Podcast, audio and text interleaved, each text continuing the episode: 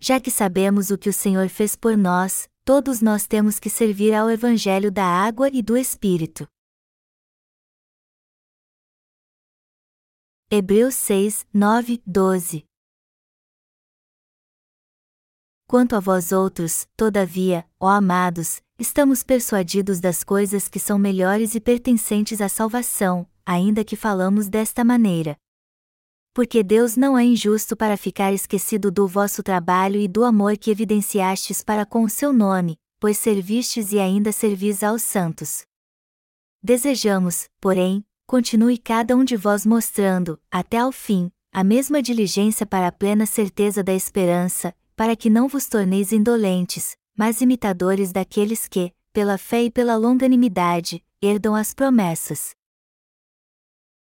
Vemos no texto bíblico deste capítulo os servos de Deus nos exortando a tomar posse das suas promessas pela paciência. Nós cremos na justiça de Jesus Cristo, e Ele nos ama e está nos servindo.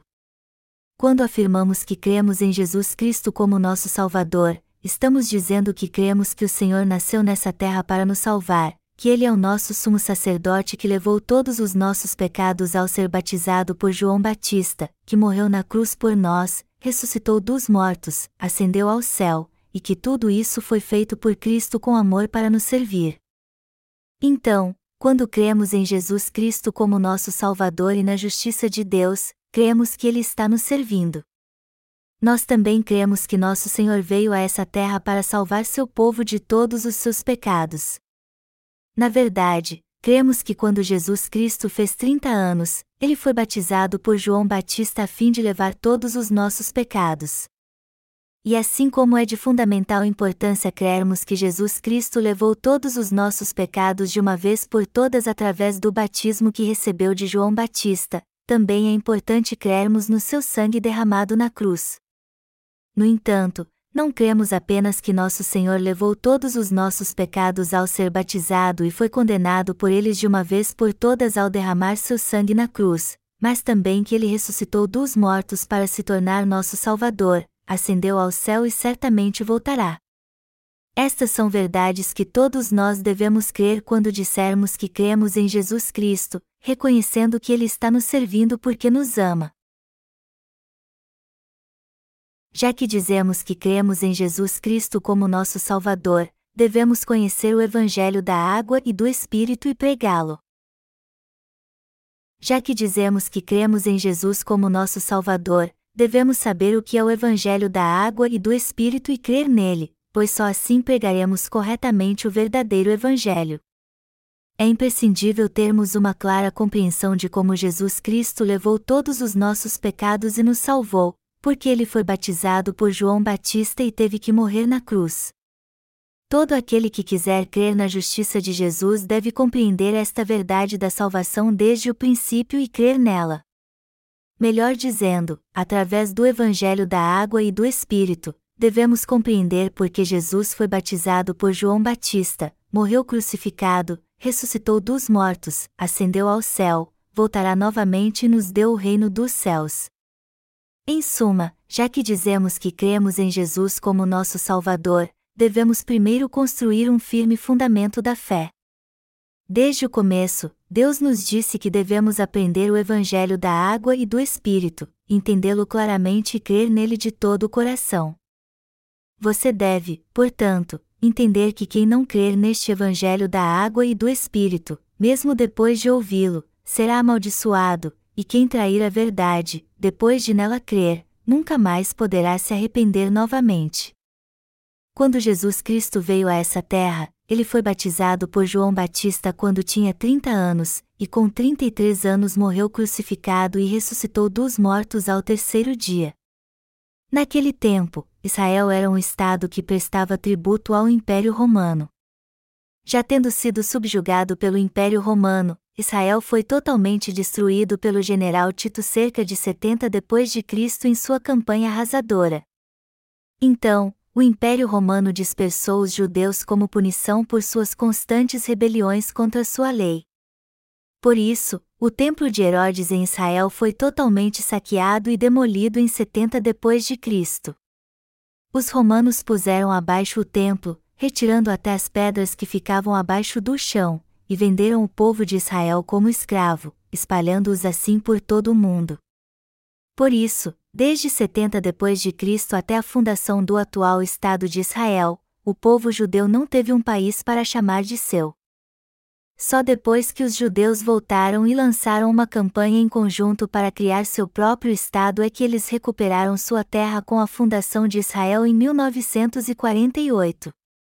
Então, já faz mais de seis décadas desde que o Estado judeu foi restaurado, mas até hoje os israelitas ainda sofrem com os palestinos naquela terra. Como você acha que o autor de Hebreus se sentiria se visse seus companheiros judeus agora? Embora o evangelho da água e do Espírito tenha começado em Israel, e foi em Israel que os doze apóstolos pregaram este evangelho no começo, dificilmente existe algum judeu que crê nele hoje. Tendo sido espalhados pelo mundo desde o ano 70 DC, o povo judeu ficou perdido por tanto tempo que não tem mais fé no verdadeiro evangelho da salvação. Como um servo de Deus, o autor de Hebreus viu que essa tragédia estava prestes a acontecer. Então você pode imaginar como ele deve ter ficado triste. Por isso que o autor de Hebreus mais uma vez fala do evangelho da água e do espírito em sua epístola, mostrando a eles novamente os divinos atributos de Jesus Cristo e sua grandeza. Todos os servos de Deus, tanto no Antigo como no Novo Testamento, sempre creram na salvação que era alcançada através das ofertas de sacrifício. Todos os servos de Deus no Novo Testamento criam no batismo que Jesus recebeu de João Batista, em sua morte na cruz, em sua ressurreição, em sua ascensão e em sua volta. Eles criam que Jesus teve que vir a essa terra como seu Salvador como homem, que ele era o próprio Deus e que seu batismo e sangue foram o modelo definitivo da salvação. Por isso o autor da Epístola aos Hebreus lembra os irmãos de hoje para aguardar com paciência e agir com justiça, pois Jesus é o juiz que voltará a este mundo. Está escrito em Hebreus 6 horas e 10 minutos, porque Deus não é injusto para ficar esquecido do vosso trabalho e do amor que evidenciastes para com o seu nome, pois servistes e ainda servis aos santos. Podemos servir tanto aos nossos amados irmãos como às almas perdidas graças ao amor e à obra que o Senhor fez por nós. Melhor dizendo, nós servimos a justiça de Deus porque ele nos serviu primeiro, sacrificando a si mesmo sem nenhuma hesitação. Tudo o que o Senhor fez por nós, vindo a essa terra para nos salvar de todos os pecados do mundo e levando todos eles de uma só vez através do batismo de recebeu de João Batista, morrer na cruz e ressuscitar dos mortos, foi feito para nos servir. Jamais devemos esquecer a obra da salvação que Jesus fez para nos salvar através do Evangelho da Água e do Espírito. Todos nós devemos meditar nessa justa salvação que Jesus cumpriu através do Evangelho da Água e do Espírito e crer nela. Pense como Jesus cumpriu a justiça de Deus. Por quem Jesus foi batizado? Ele foi batizado por João Batista. Porque ele foi batizado por João Batista, já que era o próprio Deus e não tinha pecado algum. Foi para apagar o seu e o meu pecado. Por causa do amor de Deus por nós, Jesus teve que vir a essa terra para apagar todos estes pecados. Melhor dizendo, Jesus teve que ser batizado por João Batista porque era o cordeiro sacrificial que tinha que levar todos os pecados deste mundo de uma vez por todas e apagá-los. Foi por isso que quando Jesus disse a João Batista para batizá-lo, ele falou: Deixa por enquanto, porque, assim, nos convém cumprir toda a justiça. Mateus 3 horas e 15 minutos. O batismo que Jesus recebeu de João Batista foi para levar todos os nossos pecados de uma vez por todas. O problema, contudo, é que muitos cristãos ainda desconhecem esse fato incrível, achando e crendo de forma errada que Jesus foi batizado apenas para se humilhar e para nos mostrar sua humildade. Se a verdade do batismo que Jesus recebeu de João Batista fosse apenas uma doutrina sectária de alguma denominação cristã, ela então não teria poder algum. Mas esta palavra é o elemento indispensável que constitui a verdade do Evangelho da água e do Espírito planejado pelo próprio Deus. Portanto, todos que creem neste Evangelho podem testificar com seus próprios olhos seus pecados sendo apagados. E aqueles de nós que já creem no Evangelho da água e do Espírito, toda vez que pregarem este Evangelho terão suas forças são renovadas a cada dia graças ao Espírito Santo. Se o Evangelho da água e do Espírito não fosse verdade, então seria impossível dizermos que estamos sem pecado, e se não experimentássemos o incrível poder deste Evangelho, nunca poderíamos pregá-lo. Alguém pode dizer que Jesus foi batizado por João Batista em vão? Jesus foi batizado por João Batista para levar todos os nossos pecados, pois todos nós lutamos contra nossa carne enquanto vivemos neste mundo. Melhor dizendo, nós deixamos uma trilha de pecado a cada passo que damos nesta vida.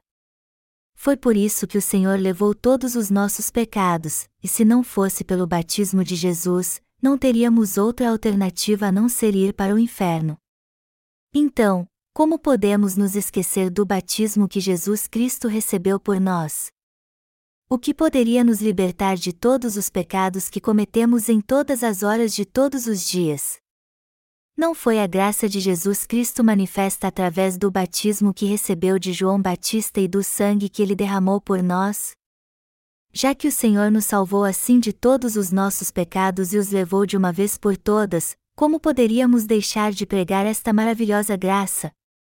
Na verdade, é por causa dela que não podemos parar de pregá-la, e por isso estamos testemunhando do Evangelho da água e do Espírito a todos neste mundo nós que somos crentes no Evangelho da água e do Espírito não podemos parar de meditar neste Evangelho em todo o tempo e pregá-lo. Quanto mais meditamos na palavra de Deus da água e do Espírito, mais gratos somos ao Senhor e à grande graça da salvação. Quanto mais meditamos no Evangelho da água e do Espírito pela fé, mais somos envolvidos por seu amor. No Antigo Testamento, os animais eram divididos entre puros e impuros, e o touro, o cordeiro e os bodes eram classificados por Deus como animais puros. Deus os considerava puros porque estes animais tinham o casco fendido e ruminavam o alimento. Já que a vaca tem quatro estômagos, ela rumina o alimento quando come. Melhor dizendo, os animais puros regurgitavam o que era engolido pelo primeiro estômago, depois regurgitavam o alimento semidigerido e o ruminavam novamente. Vacas e ovelhas eram considerados animais puros porque ruminavam assim o alimento. Partindo do mesmo princípio, também podemos meditar no Evangelho da água e do Espírito vez após outra, pois cremos na justiça de Deus. Sendo assim, devemos realmente neste Evangelho e pregá-lo sempre que possível. É correto ruminarmos a palavra de Deus toda vez que tivermos oportunidade. Nosso Senhor de fato levou todos os nossos pecados de uma vez por todas e assim nos abençoou para sempre com o Evangelho da água e do Espírito. E a Bíblia diz que o Senhor nunca para de nos servir com seu amor. E até hoje nos responde quando oramos em nome de Jesus Cristo. Até agora Jesus Cristo está nos servindo, nos protegendo e nos guiando. Isso não é maravilhoso? O Senhor está nos servindo até agora. Embora pareça que estamos servindo a justiça do Senhor, na verdade é Ele que está nos servindo. O Senhor está cuidando bem de nós com a palavra de Deus e nos guardando para que nossa fé não se perca.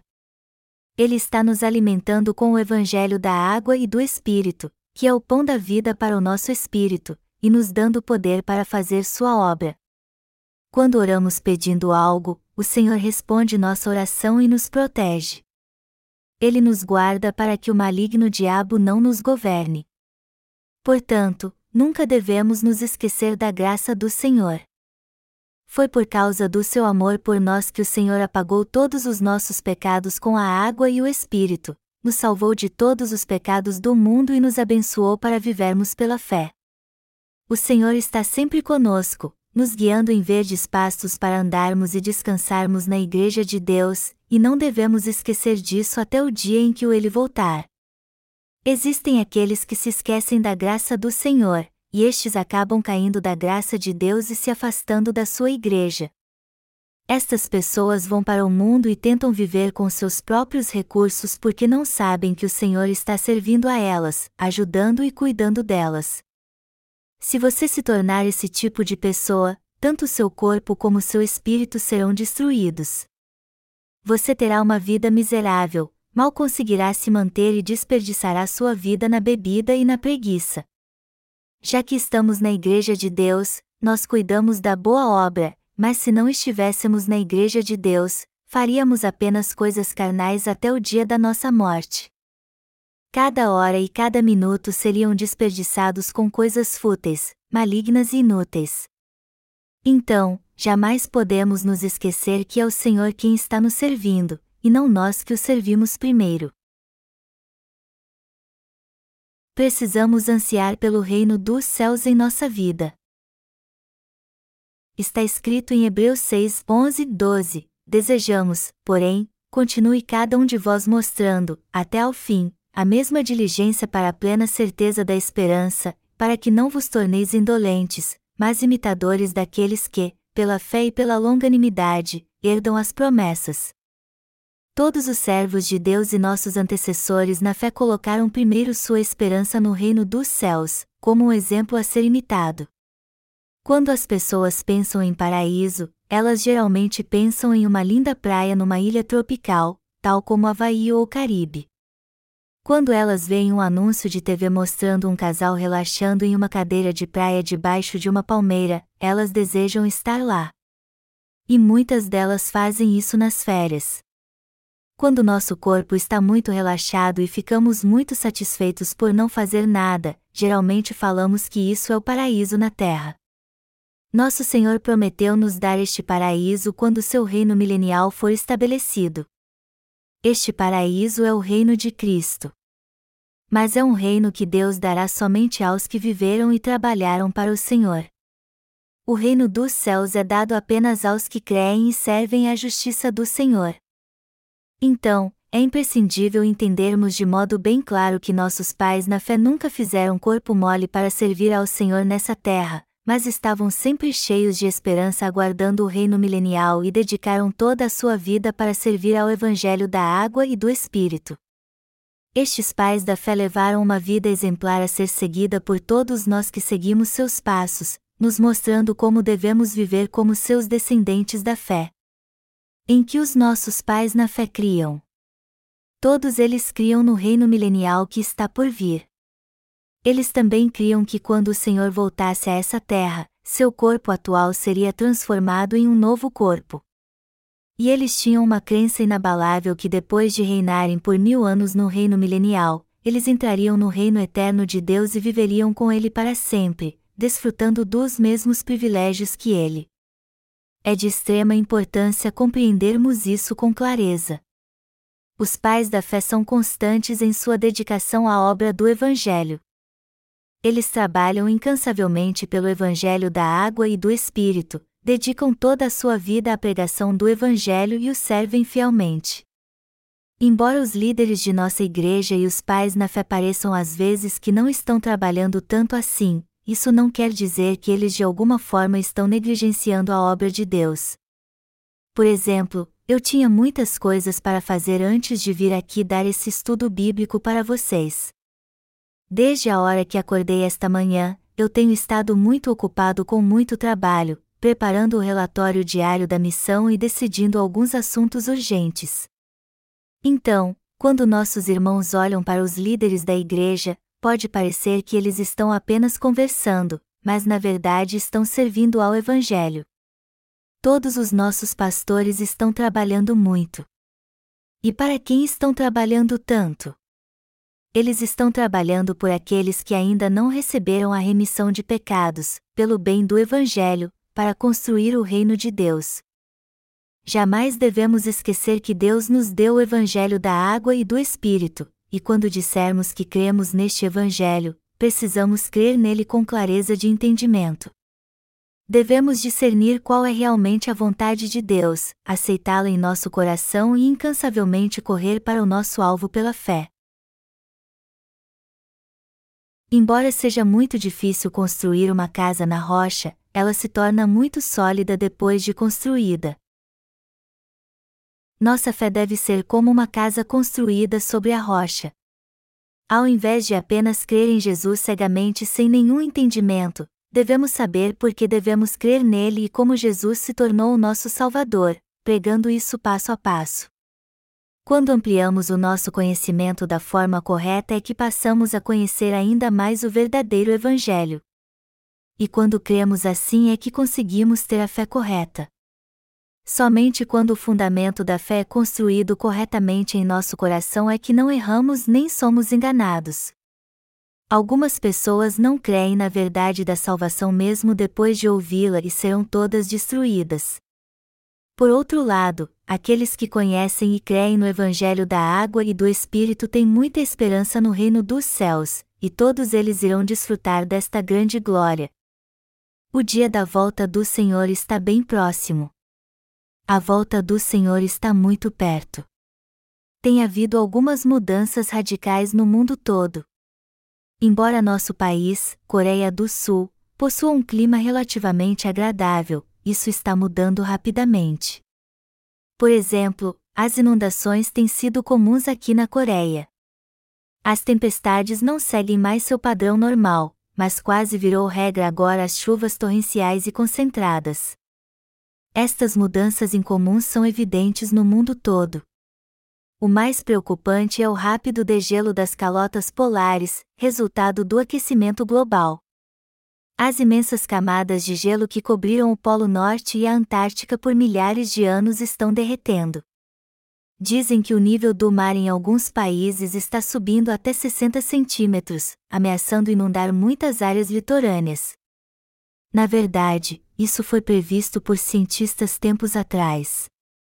Os cientistas alertaram que se nada fosse feito para prevenir o aquecimento global e o derretimento das calotas polares, o nível do mar subiria dramaticamente até inundar muita área de terra. E isso na verdade está acontecendo agora. A única diferença é que o aquecimento global no passado era apenas uma teoria, mas agora é realidade. Pense no que aconteceria se o nível do mar subisse 60 centímetros. Tudo ao longo da área litorânea que ficasse abaixo de 60 centímetros ficaria submerso pela água. A erosão seria grande o bastante para alterar o desenho de mapas, mudar a forma do litoral e faria desaparecer muitas praias que são hoje uma área de divertimento. Isso seria desastroso para muitos. Imagine que você construiu uma boa casa perto do mar, mas o nível da água subiu de repente mais de um metro e a inundou. Você não ficaria arrasado? Não se trata de palavras vazias quando eu digo que o fim do mundo está próximo, pois estamos testemunhando isso com nossos próprios olhos. O Evangelho da Água e do Espírito hoje está sendo pregado em todo o mundo com êxito. Agora é tempo de desejar o reino milenial. Sem esta esperança, não conseguiremos servir ao Senhor com dedicação. Se não desejarmos o reino milenial ou se Deus não nos der este reino, então o que sustentará nossa vida de fé? Se isso fosse verdade, não haveria diferença entre nós e os ímpios, além de não termos pecado, é claro. Tanto nós como os ímpios somos feitos de carne, e precisamos comer para viver como qualquer um. Fisicamente falando, não somos diferentes de ninguém. Mas já que temos as promessas de Deus, há duas coisas que nos separam uns dos outros. Uma é que não temos pecado em nosso coração, e a outra é que Deus nos dará o reino milenial para vivermos nele. Por outro lado, nenhum ímpio pode entrar neste reino, todos eles serão lançados no inferno. A diferença que nos separa dos ímpios é muito grande. Se a única coisa que nos separasse fosse termos recebido a remissão de pecado, mas não houvesse nenhum reino milenial nos esperando, então teríamos que aguardar um pouco por ele. Todos os apóstolos e servos de Deus na Bíblia esperaram o reino milenial. E assim como estes pais da fé, você também deve aguardar o reino milenial e pôr sua fé nele. O que nos aguarda é tão maravilhoso que é muito melhor do que o lugar mais incrível que você já foi nessa terra. Precisamos entender que Deus preparou para nós um reino que está além da nossa imaginação e ele aguarda por nós. E devemos confiar nisso sem dúvida nenhuma. É fundamental termos esta esperança e fé. Quando os cristãos equivocados citam a Epístola aos Hebreus, eles geralmente falam apenas do sangue da cruz, mas os verdadeiros nascidos de novo conseguem ver o autor da Epístola aos Hebreus falando do Evangelho da água e do Espírito. Cada passagem em toda a Bíblia foi escrita por inspiração do Espírito Santo, e é por isso que cremos nela. E aqueles que foram inspirados pelo Espírito Santo foram justamente os que criam o Evangelho da água e do Espírito. Nós cremos no batismo de Jesus, na sua morte na cruz e na sua ressurreição, e como isso tudo compõe a verdade da salvação, o tempo atual permanece sendo um mistério para a maioria das pessoas. A maioria dos cristãos de hoje crê apenas no sangue da cruz, pois foi isso que eles ouviram, aprenderam e foram ministrados a fim de que crescem no cristianismo dominante. Então, embora todo cristão tenha fé, a fé da maioria deles está equivocada, pois eles creem em Jesus e deixam de fora seu batismo.